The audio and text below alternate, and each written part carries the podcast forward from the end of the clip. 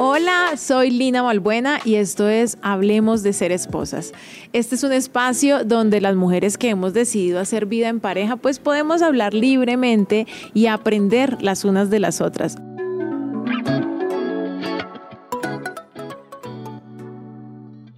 Hoy también nos acompaña mi amiga Sandra Liliana, eh, psicóloga bueno, si escuchaste el episodio anterior, ya me escuchaste hablar de ella, la escuchaste a ella también. Sandra tiene 20 años de experiencia ayudando a los niños y a sus familias y realmente sus pacientes la quieren mucho. Eh, ha ayudado a mucha gente, Sandra, y si tu misión de verdad que es muy bonita y te felicito por ella. Y bueno, lo prometido es deuda, ¿no? Dijimos que íbamos a hablar un poco más sobre la adolescencia y un poco más sobre la sexualidad y cómo hablar de este tema con nuestros hijos. Y bueno, yo necesito hacerte una pregunta y es, todos los hijos cuando van a llegar a la adolescencia o cuando llegan a la adolescencia se vuelven en esos monstruitos que vemos en las películas, todos. O sea, mis hermosas hijas también serán esos monstruitos algún día. Digamos que eh, primero gracias por la invitación una vez más y el desarrollo, o sea, neurológicamente, estructuralmente hay unos cambios. Sí. Y esos cambios son adaptativos. Entonces cambios como que, como el deseo de emanciparse, ¿no es cierto? De que me quiero alejar de los papás. Y la adolescencia es la edad donde más necesitan a los papás, pero menos quieren tenerlos cerca. Ok. Entonces por eso es tan duro para ellos, como que sí quiero, pero no quiero, y quiero tomar mis decisiones, y ellos están eh, logrando encontrar un lugar en el mundo, y por eso es difícil. No a todo el mundo le da igual, no a todos los adolescentes les da igual, hay unos que les cuesta más trabajo que otros, pero transitar por la adolescencia es muy difícil, porque usted no es ni niño ni adulto, Claro. pero le hacen exigencias de los dos y esperan cosas de los dos, o sea, es que es muy complicado. Entonces creo que sí es una etapa difícil, la clave está en cómo lo miras. Si tú lo miras como, ay, qué pereza, pues va a ser difícil, pero si tú lo miras como que es parte de una etapa, eh, en la que vamos a aprender, en la que vamos a construir una relación diferente, en la que le puedes, lo puedes acompañar, pues te la puedes gozar y puede ser más chévere.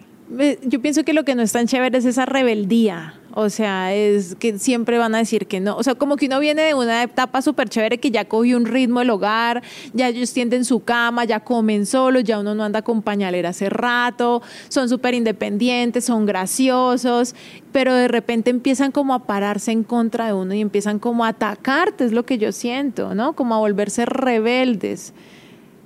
¿Cómo hacemos con esa rebeldía? O sea, deberíamos, por ejemplo, cada vez que el adolescente contesta feo, deberíamos exigirle que nos respete.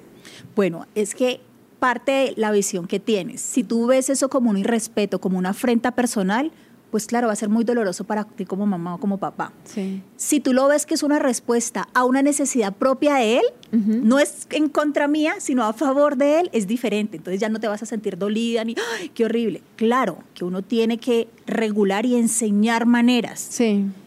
Pero una cosa es enseñar una manera porque yo quiero que tú aprendas una habilidad, la otra es que yo quiero enseñar una manera como castigo porque me trataste mal y yo me sentí muy mal. Ok. Entonces es eso, es cómo te paras tú frente al comportamiento del adolescente. Si es, entiendes que están pasando muchas cosas en su corazón y en su cabeza Sí. y que la está pasando realmente mal, pues tú tienes una mirada compasiva, no permisiva, porque hay cosas que no se permiten, ¿no Ok. es cierto? Pero sí compasiva y es con amor, le intentas otra vez, le muestras, hay consecuencias, siempre deben haber consecuencias Ok, ujú. de las acciones. Me he dado cuenta últimamente con muchos papás que piensan que la, la crianza respetuosa es una crianza de alcahuetería. Ellos dejan hacer lo que quieran. Por eso los niños son así, porque es que los dejan hacer lo que quieran. No, es que está mal vista. La crianza respetuosa, una crianza consciente, es una crianza donde hay límites y donde hay consecuencias de las acciones. Pero sobre todo hay un amor infinito y un deseo de que el hijo aprenda. ¿Mm? Sí, yo pienso que es un poco como lo que me estás hablando, como el lema hablemos de ser esposo. O sea, no te aguantes, que es un extremo, ni te divorcies, que es el otro extremo. Hay otra salida, hay otras maneras. Entonces, no se trata de que cascar al niñito como nos cascaron, porque yo creo que todos venimos de que nos golpearan en nuestra casa y, y creo que a nosotros nos pegaron menos que lo que le pegaron a nuestros papás. Y a nuestros papás les pegaron menos que lo que le pegaron a nuestros abuelos. Pero usted, a mí me daban hasta por sospecha. a mí me, gol- me dieron mucha pela. Claro, pero digamos que justamente ha sido como una transición y nosotros, creo que esta generación de mamás sobre todo somos las que no queremos llegar a esos extremos, pero entonces siempre nos sentimos juzgadas o aún yo todavía lo pienso y lo tengo que reconocer, que entonces, ah, entonces dejo que haga lo que quiera, ah, entonces no la crío, pues, que sea una delincuente, ¿no? Porque uno llega... Dramático. Exacto, uno llega a esos extremos. Explícanos un poco más mm, esto de los límites, esto de, de, de cómo, eh, como decías ahorita, como que siempre hayan consecuencias. Sí, bueno, hay algo importante y es que en la vida las cosas no son dicotómicas, no son blanco-negro o bueno-malo, gordo-flaco. Entre el blanco y el negro hay una gama de colores. Sí.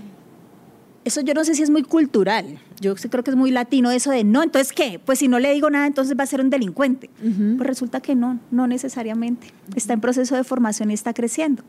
La otra cosa es que no hay una forma correcta de ser mamá ni papá. Hay formas y uno hace lo mejor que puede con lo que tiene. Sí. A veces funciona, otras veces no, pero eso es ensayo y error. Intente otra vez, mire a ver qué hace. Sí. Entonces es todo el tiempo pensar, yo estoy haciendo lo mejor que puedo.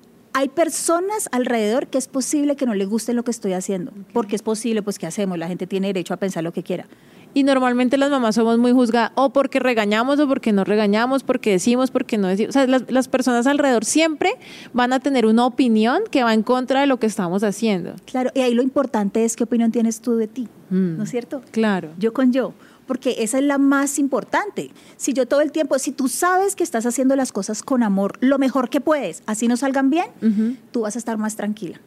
Pero si uno está siempre esperando la aprobación del otro, porque, porque no sé si lo hago bien o no, es muy complicado, se llena de mucha ansiedad y la crianza va a ser más pesada. Que no es la terquedad tampoco de yo tengo la razón y yo soy la mamá y soy la única que sé, pues leerse un librito sirve, Claro. no preguntarle a la psicóloga del colegio, asesorarse para ver si uno eh, si tiene la razón o de pronto puede ceder un poco o puede cambiar. Y eso es muy importante, Lina, en la vida en general, porque no hay verdades absolutas, ¿no es cierto? Cuando uno cree que lo que uno dice es una verdad absoluta, pues está equivocado, porque todo depende, en la vida todo depende de muchas cosas. Entonces es eso, es, ve, esta me está diciendo eso, ¿será? Como que uno preguntarse, Sí. la duda metódica, que todos la conocemos. ¿Será que sí? Bueno, y si no, y ahí van construyendo conocimiento, pero sobre todo es del amor, porque yo creo que la clave aquí está es en el amor. Sí. En el amor con uno mismo es lo que estoy haciendo, lo estoy haciendo con amor. ¿Me puedo equivocar? Claro que sí. Ojalá no, pero va a pasar. Y la otra es, lo estoy haciendo con amor para alguien que uno ama.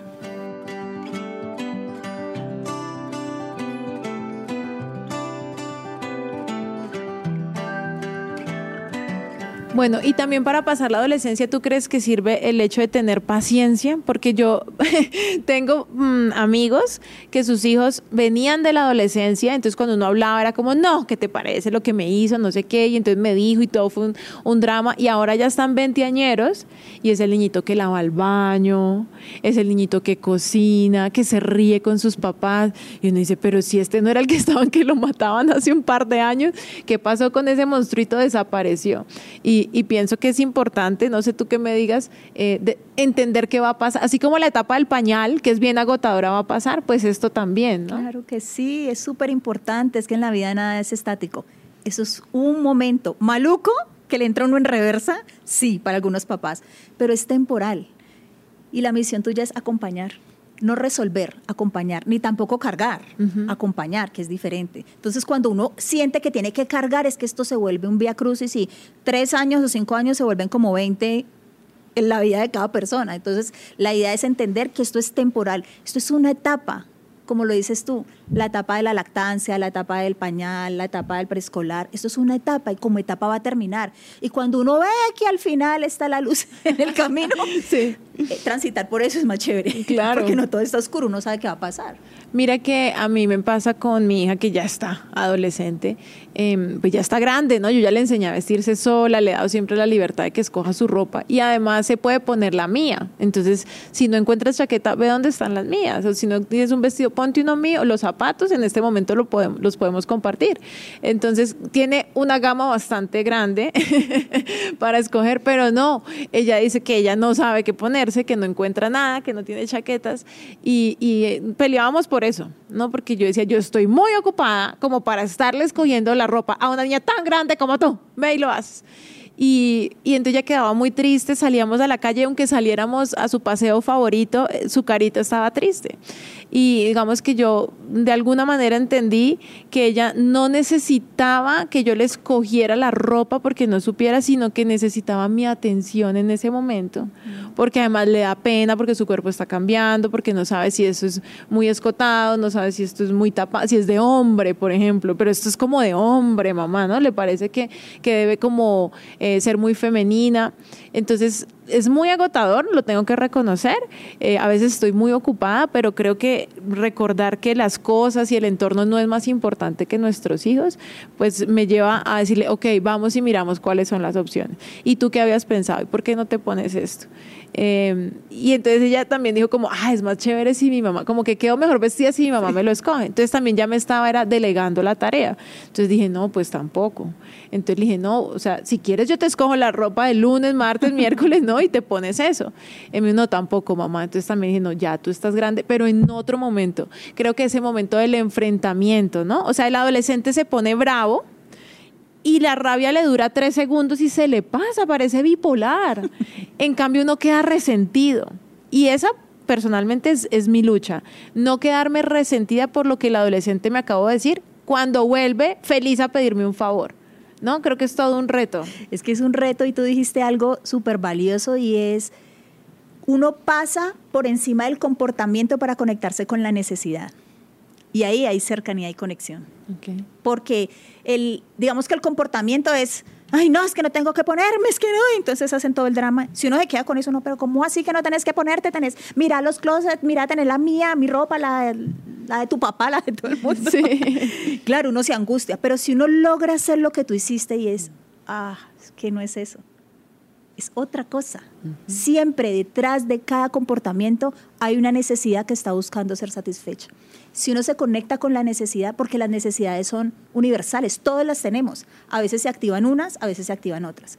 Entonces, eso sí nos une. El comportamiento no, pero la necesidad sí. Entonces, hay cercanía. Y así puedes entender y también puedes mostrarle a ella la forma una forma correcta de manifestar esa necesidad. Ah, es que lo que tú quieres es compañía, lo que tú quieres es que te asesore, mi amor, lo que ¿sí? sí. Para que ella pueda conectarse también con esa necesidad y logra entender que hay otras formas de manifestar esa necesidad o de llenarla, no solo con la queja de que no tengo ropa, la pobre viejecita. Y ellos pueden decir también, estoy sintiendo esto, ¿no? O sea, yo le digo, te queda más fácil si me dices lo que estás sintiendo. Y es que a veces es tan difícil hasta mm, para uno, porque vivimos tan desconectados que a veces, no sé si a ustedes les pasa, pero a mí me ha pasado y es, ¿y cómo te sientes? Yo, pues no sé, o sea, yo no sé si es tristeza, si es rabia, si es frustración, no sé. Cuando uno logra conectarse con eso y darle un nombre específico, esa emoción cobra un lugar importante en tu vida. Porque es como cuando te dicen, vea niñita, y no, ¿cuál niñita? O vea señora. Pero cuando le dicen, vea Lina, es diferente, ¿no es cierto? Lo reconocen a uno y esa emoción se siente reconocida y siempre las emociones van a traer un mensaje. Hay una necesidad que estaba ahí sin ser satisfecha cuando las emociones son negativas. Y cuando son positivas hay una necesidad que está siendo satisfecha. Y esa necesidad puede ser permanente, ¿cierto? O sea, no es que yo le suplí su necesidad hoy y ya nunca más debería volver a molestar por eso. No es como el, alimento, usted come todos los días. Claro. necesidad de alimentación, son todos los días. Y hay situaciones que se activan, activan una necesidad o activan otra.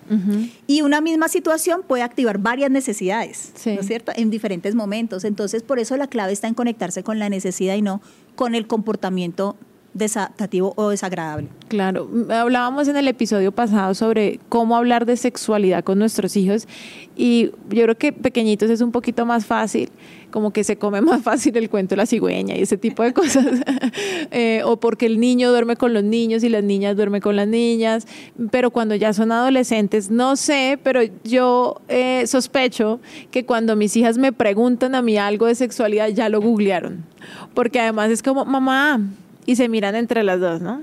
Eh, y luego, ¡pum!, lanzan la pregunta. ¿Es verdad o no? ¿Tú qué crees? Totalmente de acuerdo. Claro, ellos tienen mucha información, mucho acceso a información, e información que no es real, hmm. ¿no es cierto? Porque, por ejemplo, las, las revistas o las, eh, los programas o las películas eh, porno, de porno no son reales, eso no es una relación sexual real. Sí. entonces, ahí lo importante es trabajar en mi comodidad para manejar ese tema y poder hablarlo claramente y explicárselo.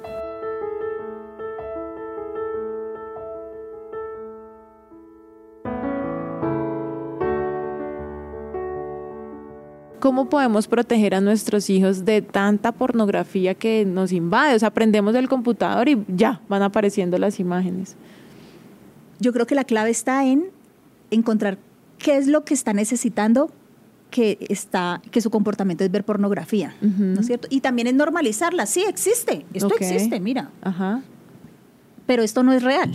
O sea, una relación de pareja no es real, las partes no reales, esto no es real. Es actuado. Ajá, eso es actuado, hay una cámara detrás, es poder mostrárselo como claramente, de la forma muy real y cómoda, porque la clave está en la comodidad que uno tenga. Porque si usted se siente cómodo, imagínese un hijo, ¿cómo se sentirá con un papá hablando de eso? Es que es no, re pues, por supuesto. sí, es como, mamá, por favor, ya no más. Yo tuve que decirle a mi hija mayor que cuando me hiciera ese tipo de preguntas, me las hiciera parte de mi hija menor, porque ya se llevan cuatro años apenas, pero cuatro años en este tema eh, es un abismo, ¿no? O sea, mientras la una ni cuenta se da lo que está pasando a su alrededor, la otra ya puede hacer unas lecturas y recuerdo que un día mi hija, siempre le he dicho la verdad y le he dicho, yo te digo la verdad para que tú me la digas eh, y, tengamos esa confianza. Y ella le pasó en el colegio que estaba con sus compañeritas y estaban en el descanso hablando y dijeron, ¿cuáles son los proyectos de vida? ¿Cuál es tu proyecto de vida? Entonces hablaban, no, yo quiero estudiar no sé qué y casarme. Y la otra decía, ay, yo también quisiera casarme y todas se querían casar más su estudio o su carrera. Y pasó otra compañerita así que venía caminando, la, la, la, la, la, y nos escucha hablar. Y dice, ¿de qué están hablando? No, de nuestros proyectos de vida. Ah, ¿y cuáles son? No, pues casarnos. Y dice, ¿casarse? Guácala, guácala casarse. No, nunca me voy a casar. Y no, pero guácala, ¿por qué? Dice, tú no sabes, cuando las personas se casan tienen que rozar sus partes nobles. Y ellas, no, qué asco. Y mi hija se paró así muy firme y dijo, eso es mentira, porque mi mamá siempre me dice la verdad. Y si eso fuera así, mi mamá ya me lo hubiera dicho. Y ella me echa todo este rollo delante de la chiquitica. Y claro, la chiquitica abre los ojos así como los del gato con botas y me mira como a ver yo qué voy a contestar. Y yo di mi respuesta y la otra se puso a llorar. Claro, estaba muy chiquita para esa conversación. Yo dije, no, mato dos pájaros de un solo tiro cuando esta tenga la duda. Y lo mató, de verdad. Ay, sí, qué horror. Entonces dije, no, no podemos hablar de las cosas y aún debes tener cuidado cuando hables con tu hermana porque no está preparada. Lo va a estar en su momento, pero digamos, no le hagas eso eh, todavía. Sí hay cosas que deberíamos hablar a ciertas edades y cosas que no. Sí, y yo creo que a ciertas edades y también con ciertos géneros, que lo hablábamos mm, ayer, y es cómo le puedo hablar a una niña y a un niño. Finalmente la sexualidad es la relación con el cuerpo y con las emociones y se le habla igual. Sin embargo, en una sociedad machista, tú me contabas ayer que alguien decía, uy, siquiera yo tuve niños porque así no va a tener embarazos. Sí, me decían, aquí a mi casa no va a llegar con la barriga. Qué bueno que tuve hijas, eh, hijos hombres y no hijas mujeres, porque embarazada no va a llegar. Porque eso es una, digamos que eso es perpetuar el machismo. Finalmente ella está embarazada pues por el hijo. Claro, no, no, no por él. Por él. Entonces, eh, creo que pues sí es un error y yo creo que eso desde la casa tenemos que trabajarlo y es que los hijos son de los dos, los hijos no son solo de la mujer eh, y eso es algo que hay que trabajarlo desde pequeñitos y es el respeto por su cuerpo pero también por el cuerpo del otro, el que sea, si sea un hombre o una mujer, hay que respetarlo y hay que tomar responsabilidad también, no solo de mi cuerpo sino de lo que yo hago con el cuerpo de otra persona. Entonces es importante enseñarle a ese hombre que también puede ser papá, aunque su cuerpo físico no lo vaya a vivir, ¿no? O sea, en el momento en que tú tengas relaciones, tienes que saber que si no te proteges, eh, la consecuencia. Hay una consecuencia y es una gran consecuencia, ¿no? Bueno, ¿y cómo debería ser esa, esa mm, conversación, digamos, si yo no lo he hecho? O sea, Sandris, yo no sabía, yo no le hablé a mis hijos de sexualidad, a mí me daba pena, a mí me daba risa, nunca lo, hablamos eh, y ahora ya está adolescente y yo quisiera saber eh, si él ya tiene relaciones, yo quisiera saber el qué piensa, pero no sé cómo acercarme. ¿Cómo podríamos, si no lo hicimos, si no hicimos como ese tránsito desde chiquiticos y lo queremos hacer ahora, cómo lo podríamos hacer? Yo creo que nunca es tarde para empezar. Eh, primero lo que les digo es sentirme cómodo yo con el tema, porque en esa medida el otro se va a sentir cómodo y también permitirle al otro que te diga si quiere o no hablar de eso. No es porque el papá y la metralleta le doy toda la información de sexualidad y el, y el adolescente se siente incómodo. A veces no es tan chévere que los papás sepan que uno tiene relaciones sexuales. claro. Cero chévere. Muy incómodo. Ajá. Entonces, pues como que esa fantasía de los papás, de que sean pues muy cercanos, los amigos, los confidentes que les cuenten, pues hay que aterrizarlo un poquito también, porque eso tiene que ver también con lo que has construido a través del tiempo. Pero en este momento, las cosas básicas. Hay libros para eso. Hay libros de sexualidad para adolescentes súper chévere, como unos cómics, eh, donde explican las cosas importantes, y es el respeto, las enfermedades, qué puede pasar, los métodos anticonceptivos. Puedes proponerle a través de un libro y es, lo leemos los dos, te sientes cómoda. Bueno, y el abuso, porque nuestros hijos van a estar, ¿cierto?, expuestos al abuso sexual, que pesar, pero desde que son bebecitos hasta siempre, hasta la edad adulta. ¿Cómo y cuándo prepararlos para esto? Siempre, siempre se preparan. Número uno, siempre. Número dos, siempre se le crea al niño, hasta que se demuestre lo contrario. Okay. ¿Mm? Número tres, eh, es conociendo y poniendo en común el lenguaje de la sexualidad. Y el lenguaje de lo público y lo privado. Okay. Desde pequeñitos. Sí. ¿Qué es público y qué es privado? ¿Qué puedo tocar y qué no en el cuerpo? Hacer juegos de eso y también mostrarles a ellos que, lo que con lo que no se sientan cómodos no lo hacen. No, pero vaya donde el tío, mire tan chévere que es el tío, ese es su padrino o esa es su madrina. Sí. Si el niño no quiere, no. Eso de andarle dando besos a todo el mundo, ay, al doctor, a mí me dice, pero, pero déle un besito a la doctora. No, no, es que yo no soy de su familia y no. Sí. Eso, es, eso es un riesgo, ¿no es cierto? Que los niños tengan esa apertura con todo el mundo, se dan besos y se dan abrazos y no pasa nada. Entonces creo que desde el principio es hablar del tema, tener claridad que si el niño lo dice es, es hasta que se demuestre lo contrario. Claro. Eh, y otra cosa es que cuando hay un indicio, lo que usted hace es inmediatamente lo protege, lo aísla de ese lugar. No, entonces sigue, seguimos yendo a la casa del tío, pero entonces yo le echo ojo. No, Ah, ok. usted lo aísla del lugar, del Claro. riesgo hasta que... O el profesor. Entonces el jueves el niño llega y uno sospecha y el viernes lo manda para el colegio. No, o sea, debería. ¿no? Inmediatamente usted va al colegio. Si usted tiene una sospecha, es preferible que le diga mamá loca Sí. a que su hijo esté, que siga siendo abusada. Ah, yo te quiero hacer una pregunta sobre eso y es sobre la mamá loca, porque somos muy juzgadas también por eso. Si nosotros creemos que necesitamos llevar a nuestro hijo a un psicólogo con nuestra pareja, ir a un psicólogo y el papá dice, ay, no sea exagerada, usted sí ahora va a salir con cuentos, ¿qué deberíamos hacer nosotras? Llevarlo. Llévelo sola.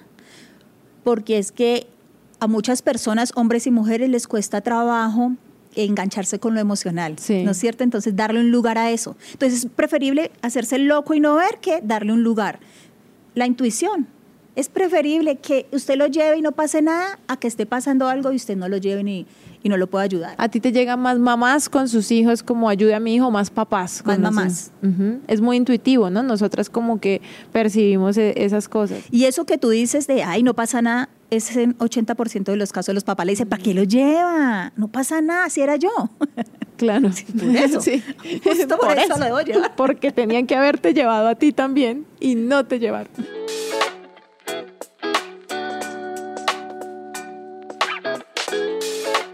Bueno, hasta aquí este episodio de Hablemos de Ser Esposas. Si te quedaron más preguntas que respuesta, tranquila, a mí también. Pero toda pregunta que tengas no las puedes hacer en redes sociales, tanto a Sandra, la puedes encontrar en Instagram como arroba lilineuro, o a mí me puedes también buscar en mi comunidad Hablemos de Ser Esposas. Sabes que tenemos eh, muchas herramientas para ayudarte. No estás sola en esto, quiero eh, dejarlo muy claro. Eh, a veces creemos que solamente nosotras sufrimos algo, solo mi esposo pasa por esto solo mis hijos. Y en realidad todos los seres humanos somos muy parecidos, por lo menos en lo básico, y necesitamos también cosas muy parecidas. Entonces, bueno, aquí está una gran doctora que nos puede ayudar, así que aprovecha la herramienta. Y recuerda, no te aguantes ni te divorcies. Hay otro camino.